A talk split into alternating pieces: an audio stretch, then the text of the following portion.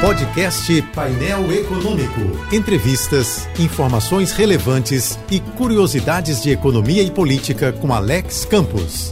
As eleições do fim do mundo, do fim dos tempos e do fim da democracia parece não ter fim. Joe Biden ganhou na votação direta, popular, e na votação indireta, a do número de delegados por estados. Só que Donald Trump, como previsto e prometido, decidiu desafiar as instituições e tornar os Estados Unidos reféns de seus insultos, ultrajes e caprichos. Fato é que a maioria dos americanos preferiu tirar da Casa Branca o líder supremo e supremacista dos engenheiros do caos. É assim que o escritor italiano Giuliano da Impoli chama o presidente e seus simpatizantes. Até as múmias da Ku Klux Klan sabem que Trump é um incendiário que só ouve a própria voz, só aceita as próprias ideias e só acredita nas próprias mentiras. Sendo assim, claro que ele vai querer tocar fogo no país em vez de se render à lei, à ordem e à estabilidade, com as quais seu egoísmo e seu egocentrismo não ganham nada. Trump é aquele tipo de líder que não se curva, não se educa, não se modera, não se disciplina e não se sensibiliza. Infelizmente, hoje, o tipo de líder capaz de dividir ao meio uma nação, roubando dela pelo menos metade da sua alma. Tudo isso com o consentimento e a cumplicidade de metade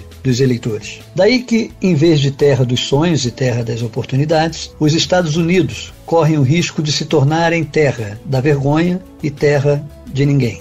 Pior que a estátua da liberdade, coitada, nem vai poder fugir para cá e pedir ajuda ao Cristo Redentor. Eu sou Alex Campos, bom dia e boa sorte.